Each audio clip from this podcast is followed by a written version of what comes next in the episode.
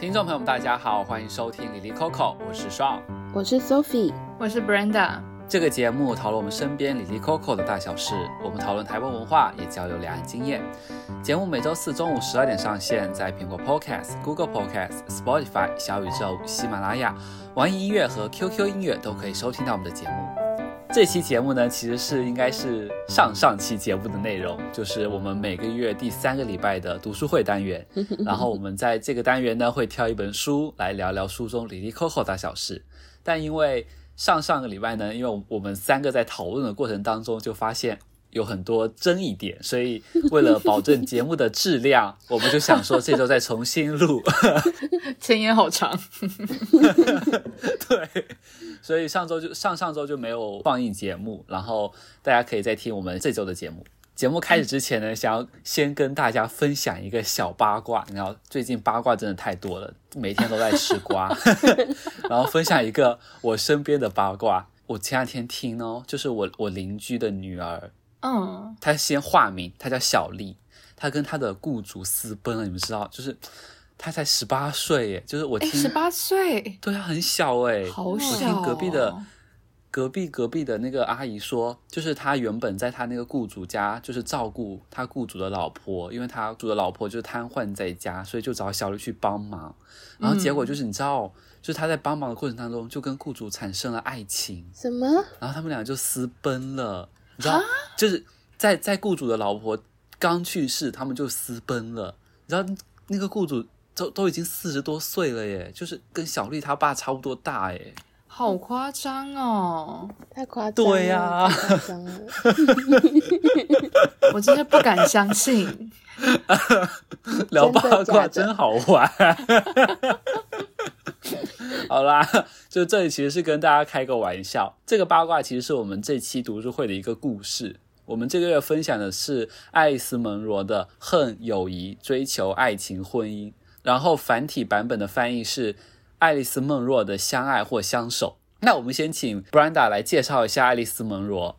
嗯，爱丽丝梦若她是一个加拿大的作家，在二零一三年的时候得到诺贝尔的文学奖。她其实她常常写的是短篇小说的作品。嗯、呃，我们在讲诺贝尔文学奖，其实一般都是颁给长篇小说的，所以可以看得出来，梦若在短篇小说上面的造诣其实是非常非常高的，所以就是能够获颁得到这个奖。嗯、那她小说里面主要所谈论或者书写的对象，都是一个小镇里面的平民，那他们的爱情、亲情以及家庭的生活，然后也会涉及到他们的生老病死，就是很像你平常在路上会看到的一个人，他们的故事。对，然后大多数都是以女性为主角，然后以女性的视角来书写他们生活的面貌，还有在他们心里面一些很波涛汹涌的情感还有思想。嗯，是的，是的。然后我们今天这本书呢，是他二零零一年出版的。然后是门罗的第七本作品，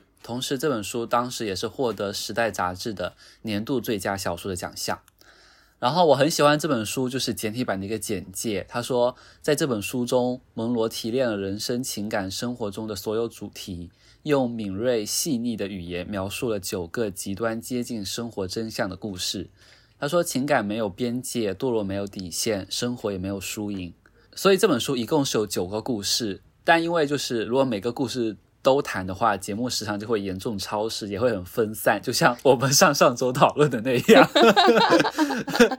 每个都很有趣，对，都很有趣，就很欢迎大家去阅读。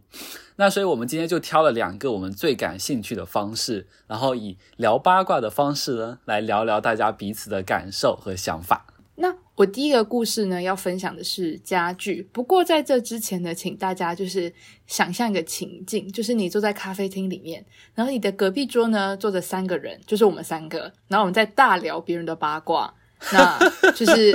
隔壁桌的八卦永远是最好听的，所以就请竖起耳朵，然后仔细的聆听我们在说的这个八卦。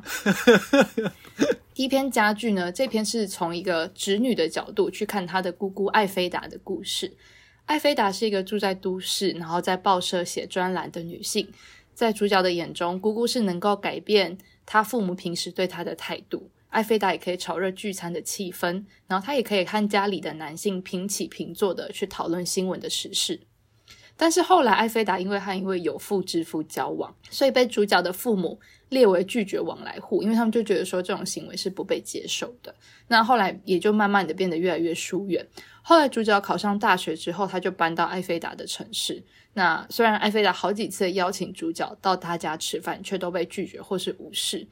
然后在那个时期，主角也慢慢的觉得说，艾菲达写在报纸上面的内容让他觉得非常的无聊。然后在经过艾菲达好几次的邀请之后，他就终于去他家吃饭了。那个主角就是在他们家看到了艾菲达的伴侣，还有他过世的母亲留给他的家具，并且听到艾菲达讲述他母亲被油灯烧死的故事。那后来作者就将艾菲达的这个故事写成小说发表。后来在他父亲的葬礼上面，一位自称是艾菲达的女儿就出现在主角的面前，然后告诉主角一段出乎他意料之外的告白。那这就是我们今天第一个故事的八卦。究竟艾菲达的女儿说了什么话呢？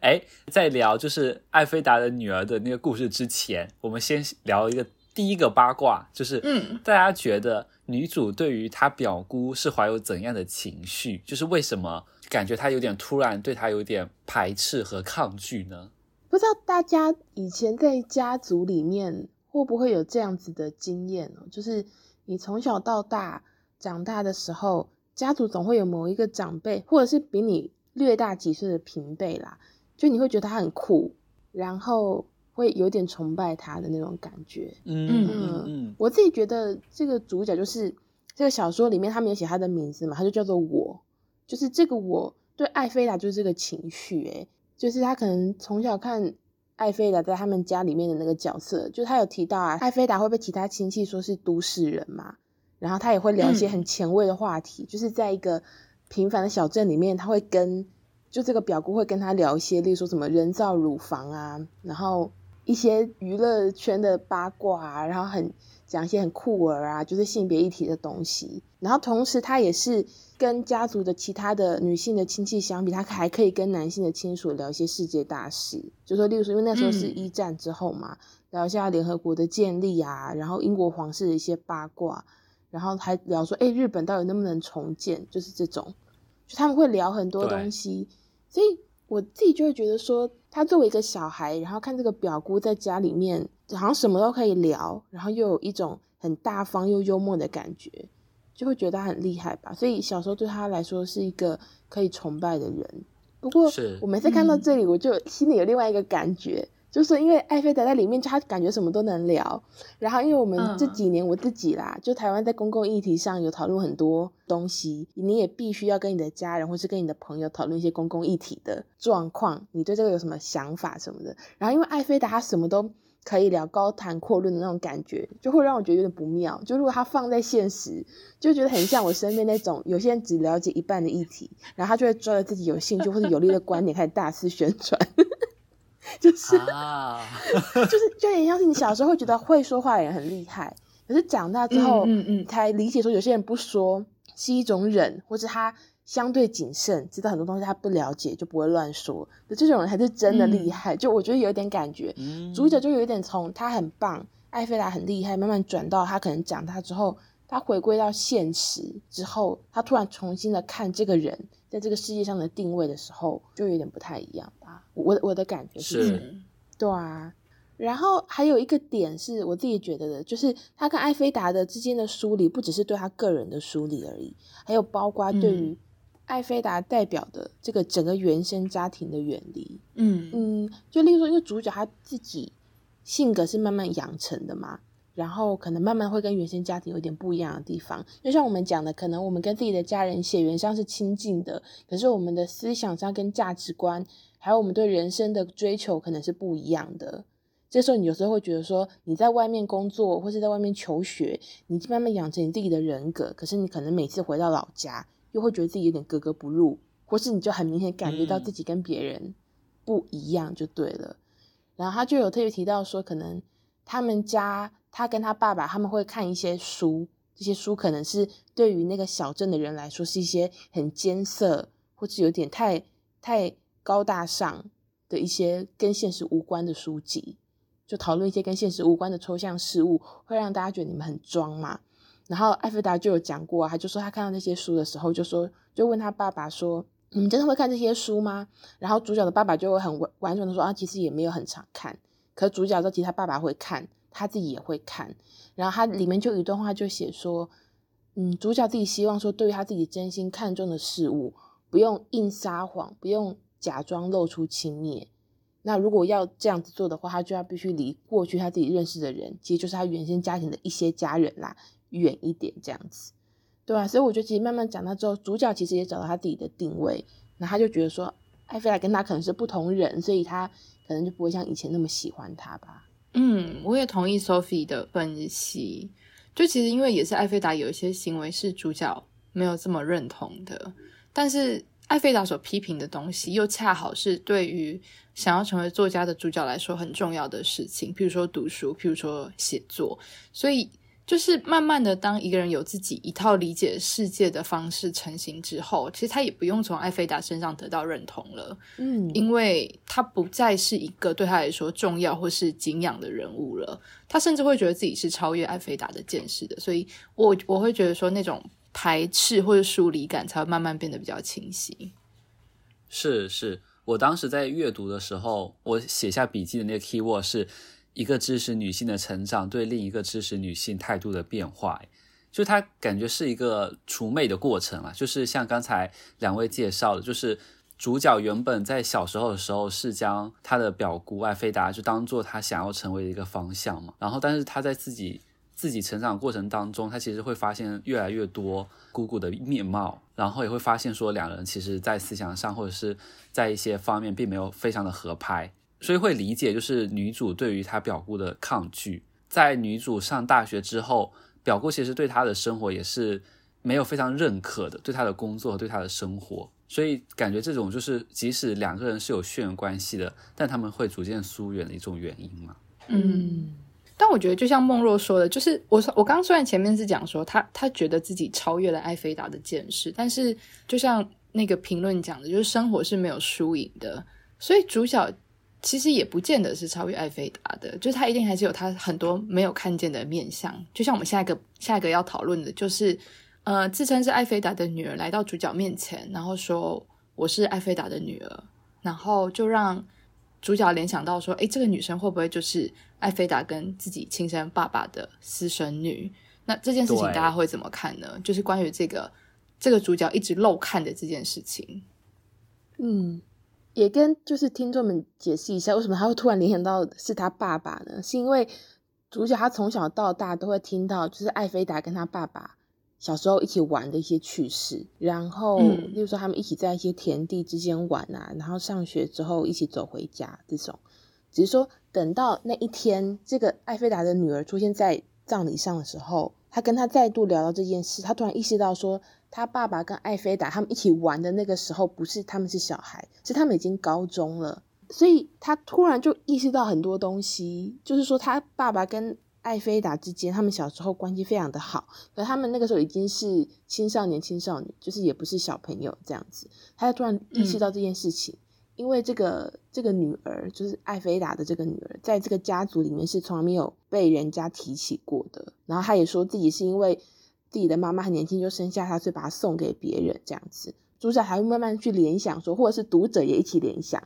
就是为什么要把这个小孩送走呢？如果这是一个他那时候正在交往的男朋友的话，那一定有什么原因让这个家族不想承认这个小孩，才把他送离开嘛？这样子，然后主角就想到自己的爸爸，就是因为主角对这个家族认知也有限，他只能从自己认知的积木里面抓一些可能的人出来。然后我作为读者呢？嗯我之前就觉得说，这个一定是他爸爸跟这个艾菲达生的小孩啊，就是有点像是，因为其实梦若的小说，它都相对写的非常的平淡，然后在这种平静的力量之中，可能会蕴藏某一个突然的事情发生，就有时候只是突然，也不一定非常的戏剧化。所以作为读者，你就想要把小说这些蛛丝马迹拼起来。就例如说，我那时候觉得，我一开始看啊，第一次看的时候，我觉得这一定是艾菲达跟主角爸爸生的私生女嘛。然后线索是什么？就例如说，他就特别提到说，他的爸爸对艾菲达的评价是他很有生命力。然后你回去再看的时候，也会发现主角会一直观察他的父亲跟艾菲达相处的状况。就例如说，他们两个很有话聊，嗯、或者说他们两个有时候你知道，有时候讲讲讲一些实事之后就有点吵起来啊。然后主角就形容说，艾菲达折磨我的父亲，就好像学校的女生老是喜欢折磨男生，两个人会从激辩中得到奇异的乐趣。就是后来艾菲达不是没有来他们家，是因为他跟有妇之夫交往嘛，然后他们的家庭可能觉得说这是一个有点像丑闻就对了，就不喜欢这种性格不端的人来到他们家玩。可是主角也特别回忆，他说爸爸对于这个事情的排斥，除了名声之外，也可能是他对于能够驾驭艾菲达的男人特别排斥这样子。对啊，然后就种种的，一直到最后葬礼上，他突然意识到说他们是高中生。那个时候是高中生的时候，然后主角想说，哎，可是我没有特别听过，就是会不会搞错这样子？然后那个艾菲达的女儿就回他说，我不觉得他会搞混这件事情，虽然他现在已经很老了，有时候记忆会不太清楚嘛，可是跟你爸爸有关的事情他都记得很清楚。然后看到这边，我就觉得说，果然没错吧？是，突然所有的命运的拼图都拼起来了，真的很像八卦，欸，嗯啊，就是，就是说果然没错这样子。对啊，就这是我我那时候第一次看，我觉得是的原因。后来看，我觉得不是。可是我先停在这里，想要问 Brenda 跟 Sean，你们觉得是不是呢？因为在第一次讨论的时候呢，其实 Sean 跟 Sophie 都很坚决的说，她就是他的私生女啊。对啊。然后，但我就说，我觉得不是，因为其实小说写的非常的隐晦嘛，就是说自称艾菲达的女儿，她其实并没有讲明一切，所以我会认为说，嗯、因为这毕竟就是一小块的艾菲达而已。然后他的人生中有很多片段是主角不知道的，嗯、所以这个私生女到底是艾菲达跟谁生的？其实其实有很多的解释。然后我们在看这一篇的时候，其实也有点像是在看主角写他的姑姑艾菲达的一个回忆录。所以我我会觉得说，这种从回忆当中提炼的一些片段，它都是会被改造的，或是它都是会被编辑过的。嗯、就是其实说不定那个女生她说了很长的一段话。但是主角就只截取了他在意的部分，嗯，那会不会其实他爸爸跟艾菲达在年轻的时候，或是确确实是有那些互相喜欢的部分？但是艾菲达其实也并不是跟他爸爸就是生出那个女生，他可能是跟别的男生。那那同样对于家族来说，可能也是另外一个不想被谈论的过往。嗯，嗯，所以我会觉得说，其实会有很多个发展的可能性。那这就是。我到现在还是没有办法说服我自己，说艾菲达的那个跟他爸爸私生女是那个女生。嗯嗯，嗯啊，但我其实就是在第一次讨论的时候，我真的是跟 Brenda 完全相反，我真的就是坚定的认为，那就是就是艾菲达跟自己父亲的私生女呢，因为因为我当时就是看的时候。就很像刚才 Sophie 提到的，就是因为蒙罗的小说里面，它会有很多很多就很平淡，但你会觉得，哎，这是一些细节的东西，就是一些细节的点。嗯、然后当你看到最后一幕葬礼的那一幕的时候，你就会说，哦，前面一些细节都串起来了耶。就是他有提到说，艾菲达他只喜欢来他们家，就是来看他的妈妈嘛。他对于其他亲戚都有点置之不理的感觉，嗯、就是跟他们有很多距离感。嗯、然后想说，对呀，就是因为跟他爸爸有 有爱情，太八卦了吧？我真是那，就是那种，就是坐在街，就是家门口嗑瓜子。对呀，就是他私生女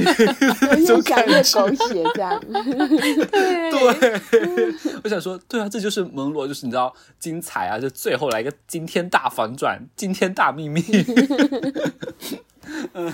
那 Sophie 就是现在看后，就是你现在还是觉得她还是他的女儿吗？我现在觉得怎么说嘞？就不管是或不管是不是，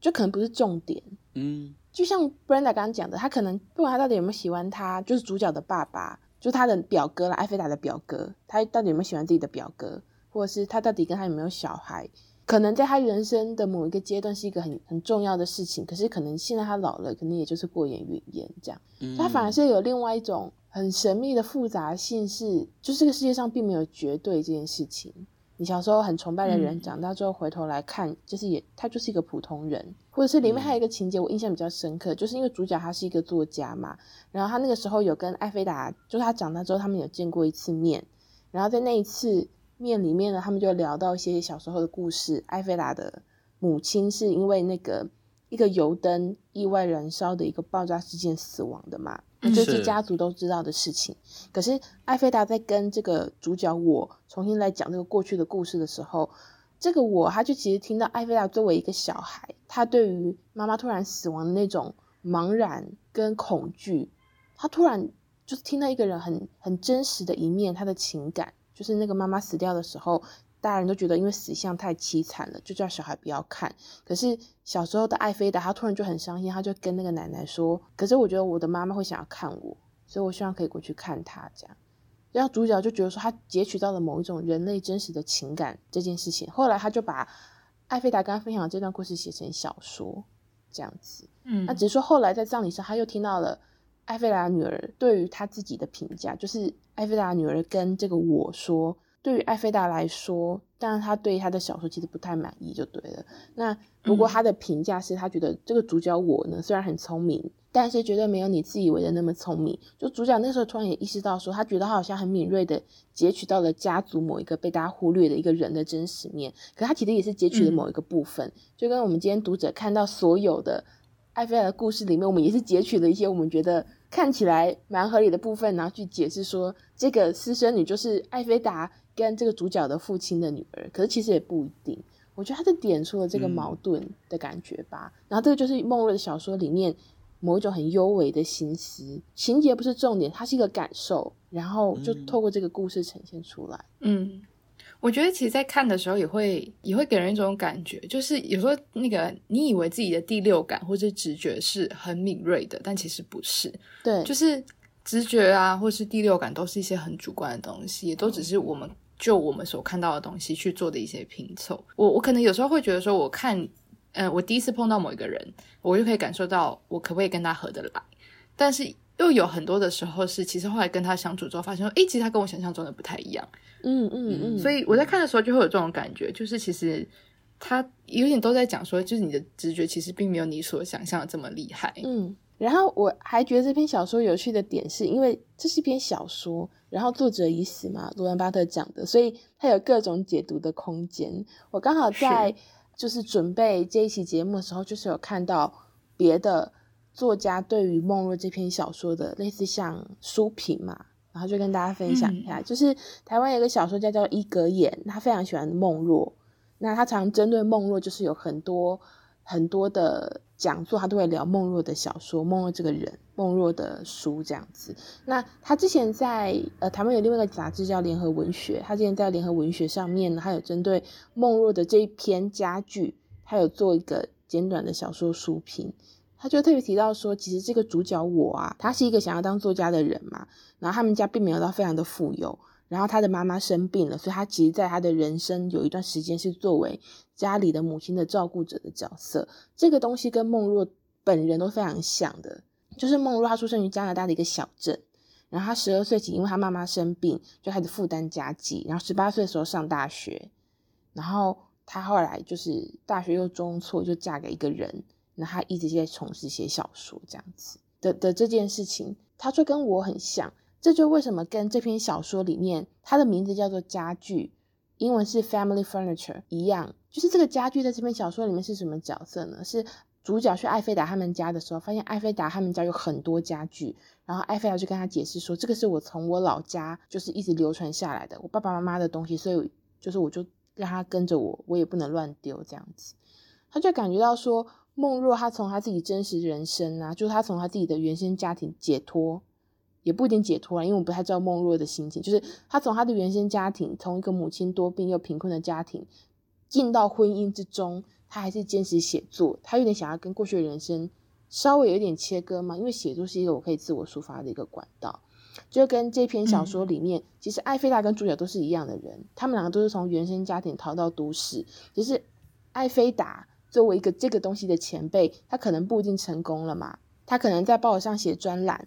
然后他在他们家被视作是聪明人，可他还是一个高不成低不就的成就啊。他没有办法真的跻身在一个我们说知识分子、精英作家的阶级，他就是写一些解答人家疑惑的一些一些小报的一个小作家而已。那这个东西对于主角，他长大之后，主角是等于下一个世代，同样想要再进到文学世界的一个人。他可能就觉得艾菲达失败了，可是其实对于主角自己，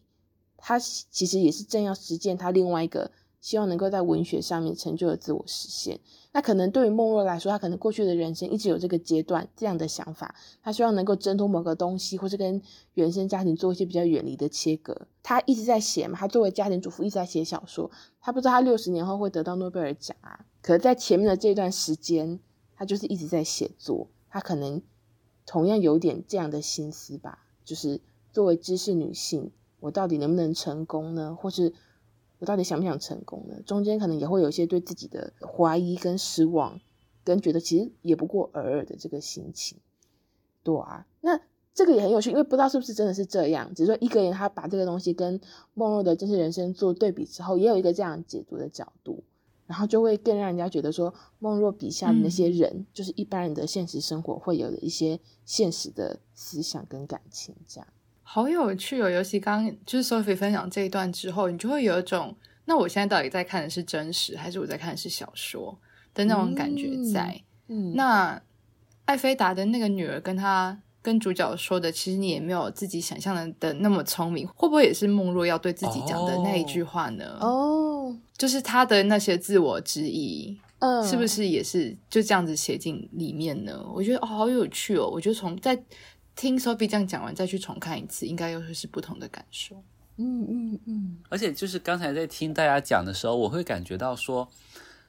从主角这个身份来说，他一直想要跟自己的原生家庭去疏远，或者说是做一个割离吧。但你会，你又会感觉到说，其实他很难做到这一步。诶，就是不管是他跟其他的亲戚，还是说他跟艾菲达来说，他的那本小说也都是以艾菲达的故事为原型去创作的。以及他后面知道更多关于艾菲达可能跟自己家家庭的一些故事来说，就其实会有一种感觉，就是说我有我想要跟原生家庭做隔离，但是我们在不断的拉扯，就是你你真的无法真正做到跟他脱离的过程，嗯，就很像一个那种弹簧一样，就是你想要逃离的时候，但你又被拉回去一点这样子的感觉，嗯，所以就是从原生家庭上面继承下来的东西，就包括你的出身。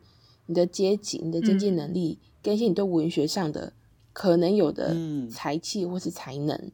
就是这篇小说的家具啊，就它可以是一个实体的家具嘛，可是也可能是他就不知道为什么默默就跟着你，必须要带着他的一个东西。你想要舍弃它，其实并没有那么容易，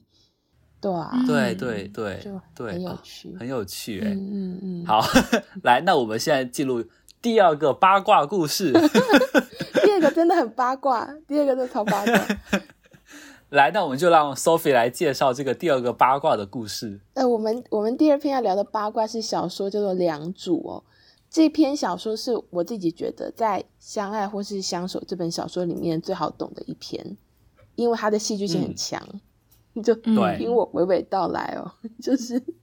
呃，我们《梁祝》这篇小说的主角叫罗娜，那罗娜她在十八岁的时候嫁给。一个三十岁的数学教授叫做布兰登，那他们住在一栋就是富有当代设计风格的叫做梁祝式的一个大房子里面。那这个梁祝就是我们这个小说的标题“梁祝”这样子。那听起来感觉好像就是生活很幸福美满嘛，因为感觉教授的薪水也不差，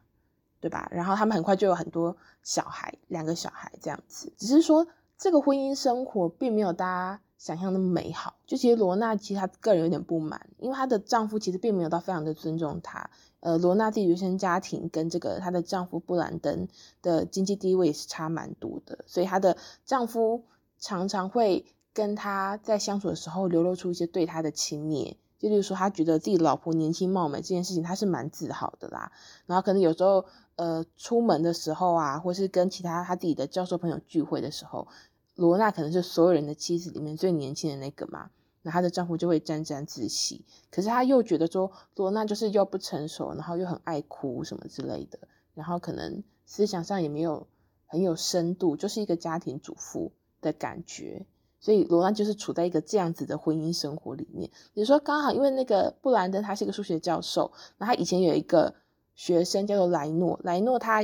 曾经被视为是天才，只是说后来因为可能在学业上或是生活上有点精神耗弱的现象，所以后来他就没有再从事数学学术的工作了，反而是在一个杂志社工作。那因为这个原因，就是布兰登就会邀请莱诺到他们家来玩，然后就因为这样子，这个莱诺呢，这个年轻的男生就会跟罗娜开始有一些交流，然后很有趣的是，你就会感觉到他们之间好像有点暧昧啦，因为他们会聊天，很有话聊，然后莱诺也会写诗送给这个罗娜，只是说他们两个都偷偷的没有给她的丈夫发现，然后有一阵子，呃，莱诺因为他家里有事，他就出远门了。然后这个时候，罗娜她自己的表姐就来到他们家，然后罗娜的表姐宝莉就刚好来访。其实布兰登很不喜欢宝莉，因为宝莉就代表这个罗娜的原生家庭里面经济能力没有那么好，然后又很俗气的那一种人。然后宝莉呢，她作为罗娜的表姐，她自己也会酸自己的表妹哦，就她有时候会酸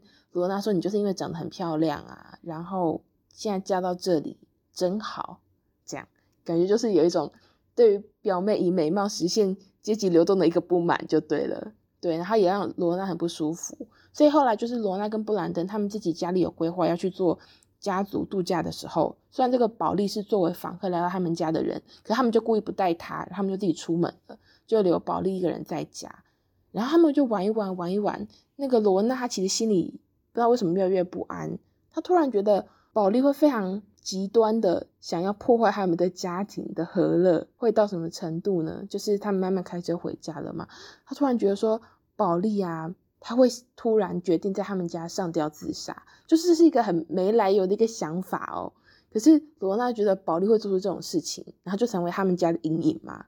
就说这个来访的亲戚不好好招待，可能还给他冷暴力，让他觉得很痛苦，就自杀了。这种阴影要留在他们家族之中。所以这时候，罗娜就在心里面向神许愿。他特别讲，他很投机的许愿，因为他其实本身并没有在信神。他就说，为了不让这件事情发生，他愿意用某一件事情做交换。他有想说，那首先不可以拿我的孩子做交换，因为我的小孩真的非常非常的珍贵。如果拿我的小孩做交换，我可能我的我自己的人生就也不用活了。可是第二个很有趣，他说我也没办法拿我的丈夫做交换，因为其实我并没有那么爱我的丈夫，所以感觉神也会知道他不够格。没办法，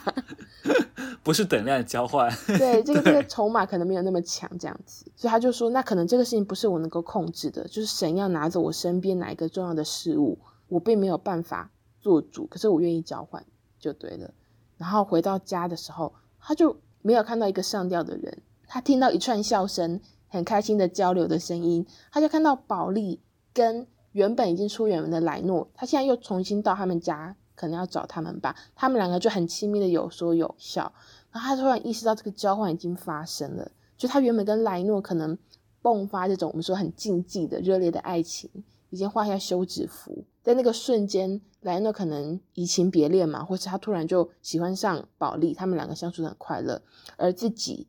就真的只剩下很索然无味的婚姻生活这样子。然后这篇小说的结尾非常非常的有趣，他就写说，这是很久以前的事了，在北温哥华，那时他们住在梁柱式建筑的房子里，那时他只有二十四岁，刚学会跟生命讨价还价，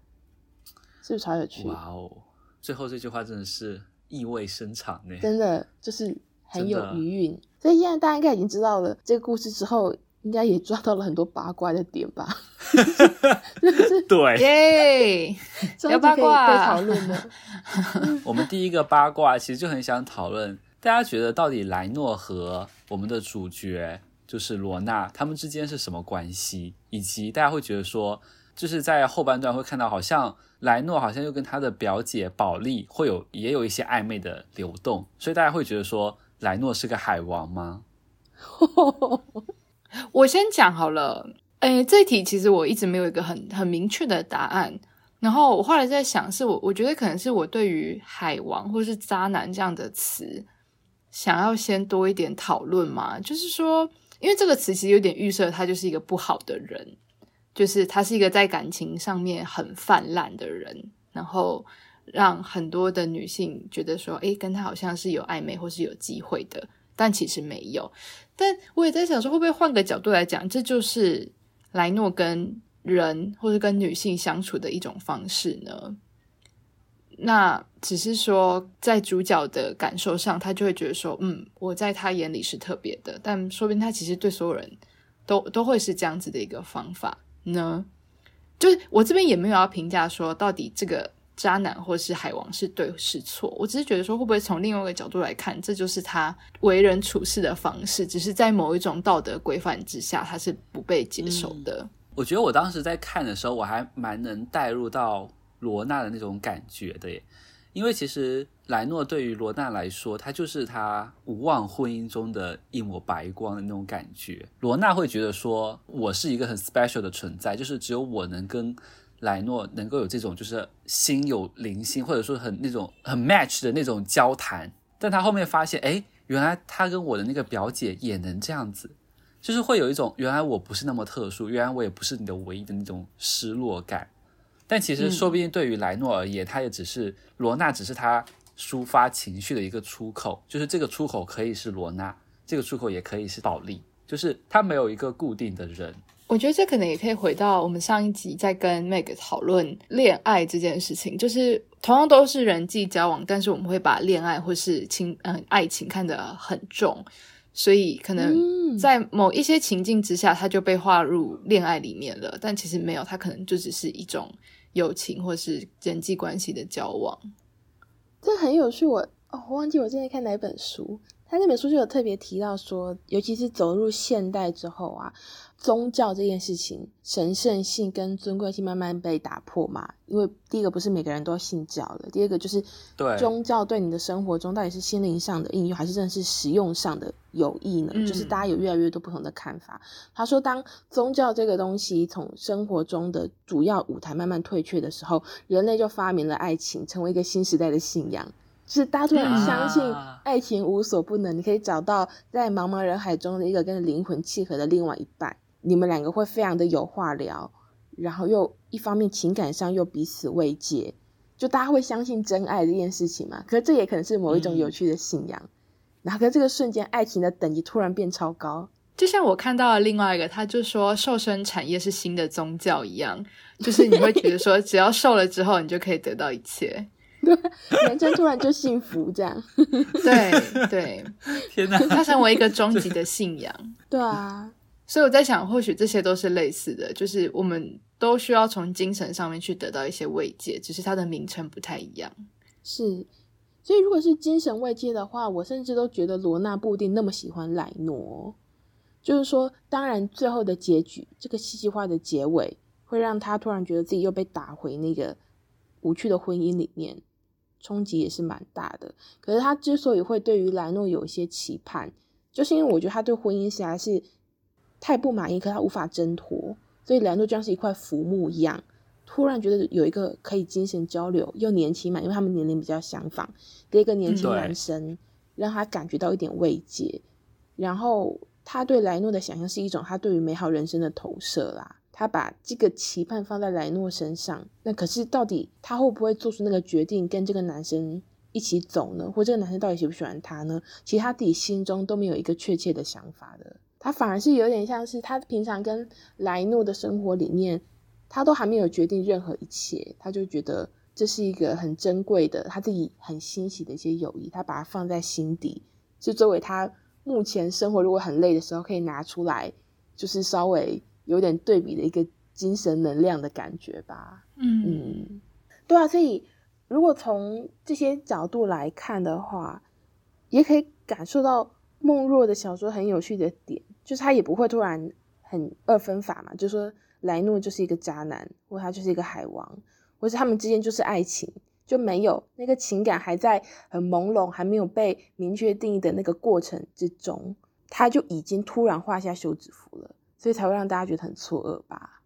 对啊，因为就像我们三个人感觉，就是我们也我们也不会明确定义他是爱情，那这样我们就不会明确定义他是出轨啊，只是我们还是有很多可以。讨论跟思考的空间啦，所以其实很有趣，就是我们在看的是同一个东西，但是我们自己三个人又会有我们各自的对于他是不是渣男，或是呃他是不是私生女，会有我们自己的想法。我们会拼凑出我们觉得是的一些证据和细节，对我们觉得的真实。所以这就是小说很棒的地方哦，他他写的不是很是非分明，因果关系也不明确，然后这个余韵就是阅读小说有趣的的时刻。对，嗯，这是不是也是聊八卦有趣的时刻？有没有人知道真实？这样有很多空间可以去讨论。那我们关于八卦的讨论大概到此结束。但是，那我自己会蛮好奇，想要问 Sean 的，就是说，因为这本书都是以女性的视角来切入的，那你在阅读上会觉得没有办法代入吗？你会不会有哪些桥段是你觉得说，诶，作为男性，我其实不懂这个想法是什么意思？我觉得对于我啦，不一定是对于所有男性哈，就是可能对于我来说，就会影响到我的共情的部分。就比如说我在。看完第一章的时候，就第一个故事，我的笔记上写的是：我很好奇的是，那个爸爸对女佣的真实感受是什么？他真的爱女佣吗？为什么他会接受他的爱呢？就是我好像更多的会带入到男性的角色当中嘞，就是就像像另外一张，像慰藉那一张。因为我也是后面再去看的时候才会觉得说，哎，女主原来在她的婚姻当中，她也是有外遇的，就是蒙罗也有写到她那些心里的感受。但我当时在看的时候，我都 focus 在男主对于宗教的讨论当中，就是我会觉得我我我带入的那部分好像可能跟大家会有不同。其实我也很好奇啦，嗯、就是我真的很好奇说，像作为男性，到底能不能对于梦若里面描写的一些女性处境，就是能够共感，或是有什么样的想法？可是我也很好奇，就是我当然也会分享，就是你 Brenda 呢，你自己在阅读的时候，呃，如果你对于主角的心情或是一些情节的铺陈有共鸣，是因为你是以女性的角度带入吗？我很想知道，就是性别这件事情对于读者在读梦若小说的时候会有什么样的影响，或者说就是可能会不会是一些共同的经验？就如果虽然都是女性，但你没有她类似的经验，你还能共情吗？我觉得确实是可能共情的地方会比较高，就是说，因为我自己就是每天都有很多小剧场在上演的人，所以确实对我来说，这些内心的活动，我自己会很有感觉，就是我会很明确知道说，这就是内心小剧场，这不是真实。所以为什么刚前面很多讨论，我都会觉得说，哦，不一定哦，我觉得他不一定是海王，我觉得他不一定是他的私生女，就是我都会抱着一种比较呃有空间的一个态度。但我同时也觉得说，它里面很多心情是因为主角是作为女性才会成立的，就是说拉到比较大的一个视角去看，就是说，呃，女性的社会角色或是她的分工，造成了这些故事里面很多女性她们的处境，就是她们离不开这个环境，他们也没有可能太多的主动性，所以外在环境他们能做的事情不多，所以他们才会在内在的内心世界里面。会有很多他们自己的想法，会就是这样源源不绝的出现。那我觉得，那就是一个作为女性，你你可以理解的某些情境下，你可以理解说，为什么他们只能在内心有这么澎湃的活动？那是因为他们在外在世界能做的事情不多。我也很同意 Brenda 的想法，就是里面真的有一些东西是女性可以同理的吗？我我不知道诶，这样讲有点伤心。可是里面很多女性她们碰到的困境啊，不只是因为刚刚 Brenda 提到梁祝，可是不只是梁祝这一篇，里面很多小说都有提到这个状况。其实如果引用别的书评形容的这个，这个倒是一个什么样的情感呢？就是专属于家庭主妇的是什么呢？叫做平静的绝望。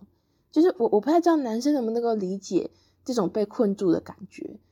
呃，我跟 Brenda 当然现在也不是家庭主妇，然后我也不知道是我们从身边的。观察吗？或是我们对女性亲属的感受，或是种种的，就是她这个困住的感觉，是在现在的社会角色或者性别家庭分工下会出现的结果，专属于女性的一种被困住的心情。嗯，比如说以梁祝来讲好了，罗娜、嗯、的绝望为什么是专属于女性的绝望呢？是因为她的丈夫其实在生活中会对她施展一些冷暴力，很轻蔑她，觉得她只会哭，会哭的原因是因为她讲不过她的老公。而不是因为她没有被重视、被倾听。嗯，然后可是她的丈夫同时又是一个有社会经济地位的一个数学的教授，所以你都可以想象哦，就是她的丈夫其实做这些事情啊，世人可能就如果她要对外面诉苦的话，她的家人或是我们说大众可能都不觉得这是一件很严重的事情。就是她老公，呃，这样讲说有点那个，她老公也没有家暴她嘛，然后也没有打小孩啊。所以，她如果对外说，我觉得我的老公不太尊重我，都不听我讲话，大家大部分可能都会跟她讲说，哎呀，夫妻就是要磨合啊，怎么可能啊、呃？你们刚结婚才会有这个性格要磨合的现象啊。然后，婚姻本就是一个很现实的东西，不可能像爱情一样美好，他不可能天天都听你讲话，聊一些风花雪月的东西啊。然后也还可能会获得另外一种回复，就是宝莉到他们家的时候跟他聊的，就他有时候都不知道怎么跟宝莉诉苦，因为他觉得宝莉觉得他的生活很幸福美满，他可能就会，嗯、他如果在对外诉苦，可能人家就会说他身在福中不知福，这样，嗯、年轻就结婚了，很年轻还有小孩，然后你的老公又养得起你，你们又住在大房子里面，然后你要想想你原本的家人有没有就生活的很不好，你现在都已经。过这么好的生活了，你还想抱怨吗？这是一个重重的镣铐诶，然后这一切都成立在女性她可能进入婚姻之后，她无法工作，当然还有一些经济生活地位上的那个那个影响。可是她是在一个男主外女主内的社会里面，真的很容易让女性出现的一个一个生活的牢笼吧。然后这个就是专属于女性的，就像 Brenda 讲的，因为她。生活中还能够做的事情真的不多，那她就被定义为一个家庭主妇，就在这里了。重点是罗娜是一个很年轻的女生哦，所以她对生活的历练真的很少，她真的没有那个本钱或是那个思考上的能动性去抵挡这一切，所以她只能抓着那个好像很有趣的、能够跟她谈心的年轻男生，就是这个人而已。那大家在看完这本书后，就是对于婚姻或者爱情，有没有一些新的视角或者是看法呢？就我在读梦若这本书的时候，会常常会有种闷闷的感觉，包括它的时代背景，都感觉是离当代有一点点距离的。然后那那里的小镇，每个地方都是有点灰蒙蒙、低彩度的感觉。然后里面的每一个人看起来都好不开心哦。然后他们在他们的脑袋里面上演很多很多的小剧场，然后很开心，但也都只是仅限于自己脑袋里面的一些幻想。嗯，我不会对于婚姻或者爱情有什么新的视角了，因为就像我刚刚讲的，我觉得，我觉得里面可能有些故事也是因为大家把爱情放得太前面了，所以这些小剧场才会发生。或许我在看的时候就会觉得说，嗯，可能爱情真的没这么重要，大概会是这种感觉。然后以及就是可以感受到每一个看起来很平凡的人都会有一些波涛汹涌的生活跟内心世界。就会一窥表面行动背后思想的感觉，就像我一开始讲的，就是他其实讲的故事都是你在路上可能会看到的一个女性。然后对我自己来说，我的感我自己的感想就是，以后我在路上看到一个女性的时候，我可能会觉得说，哇，她感觉应该也是经历过很多大风大浪吧，类似像这样的感觉。嗯，就我很同意 Brenda 刚刚讲的，我觉得刚刚那句话真的非常棒，就是说每个看似平凡的人，可能都会有一些波涛汹涌的生活跟内心世界。就是每个人看似普通，可是又不普通的感觉，嗯，这有点像是我们之前聊陈柔静老师的书啊，他特别讲说他为什么不想聊一些历史舞台上的大人物，而是小人物呢？因为小人物就是我们，然后因为有我们，有每一个人才能够串起历史嘛。然后因为我之前在查梦露的资料的时候，其实梦露她虽然后来得到诺贝尔文学奖，是她已经类似。比较晚年的时候了，可是他其实很早慢慢开始写短篇小说的时候，虽然很晚，三十几岁开始发表他的作品，可是也有人慢慢的关注到他，所以他一直以来都有接受过非常多的采访。然后有一次采访呢，就有一个记者就问他说：“为什么总是以小镇人物作为主角？”然后莫若的回答就跟陈荣进老师或者刚刚 Brenda 讲的，就是是一样的。他就说：“难道您不觉得小人物就是我们整个社会的样貌吗？”对啊，所以如果从这个角度来看的话，嗯，看到这些小人物的故事，我也很难说，我突然对婚姻跟爱情有一些新的视角跟看法。因为虽然他描写是一些很优美的心思，可是他们在婚姻跟爱情里面所经历的磨难嘛，或是冲突，其实你多多少少都可以从你身边的一些其他人看到。对，是。我的角度是这样啦，是是，当然你还可以很悲观的说，那种很不开心的闷闷的生活就是日常生活。可是你可以看到，就是还是会有一些开心的，突然灵光一闪的快乐也是日常生活啊。那我们今天不是聊了梁祝吗？呃，我会特别讲的原因是因为有另外一篇是浮桥啦。我们虽然没有聊到浮桥，很推荐大家看，大家就可以看到什么叫做偶然出现的灵光，从日常生活的叛逃会带给一个人一种突然的快乐是怎么一回事。不管它是真实还是小剧场，都是，所以就会让我看完小说的时候，就会觉得说，可能跟人生讨价还价就是一个生活的常态啦。然后快乐也是常态，悲伤也是常态。只是说，从莫若的小说里面，它珍贵的地方就是，我们可以把那个常态突然聚焦在某一个人的人生里面，然后才发现，就大家的喜怒哀乐，每个人都是特别的。嗯，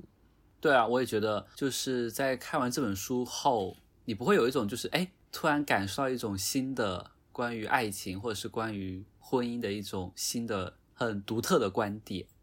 但我觉得这就是蒙罗作品的魅力，就是在看似很生活琐碎的故事中，或者是在看似在聊八卦的日常当中，你会去感受到很微小的一种情绪的流动，以及人物主人公背后他们对于生活的咀嚼和品味。我觉得这是这本书的一种特点，就它不会有一种帮，就是那种眼前一亮的标新立异的观点，它是一种很平凡的一种情绪和。内心世界的一种流动，我觉得，对，嗯，好，那这这就是我们今天的节目啦。就是如果大家有任何想法想和我们分享，可以在收听平台或是我们的社群平台留言，IG 搜索李丽 Coco 下划线 Podcast，微博搜索李丽下划线 Coco 就可以找到我们喽。那我们下期再见，拜拜，拜拜。拜拜。天下班，我就是在那个火车月台上面要准备搭车，然后搭区间车。那因为区间车通常就是会很多人搭，然后位置又不多，所以你可能常常都是要站着，可能三四十分钟。那一次我就在心里面默默的想说，如果等一下有坐到位置，我就会把书拿出来看。然后后来就真的有坐到位置哦，然后我就啊一下一坐下来的时候，我就想说哇，原来我正在讨价还价耶。所以 Brenda 最后有看书吗？有，还月还愿。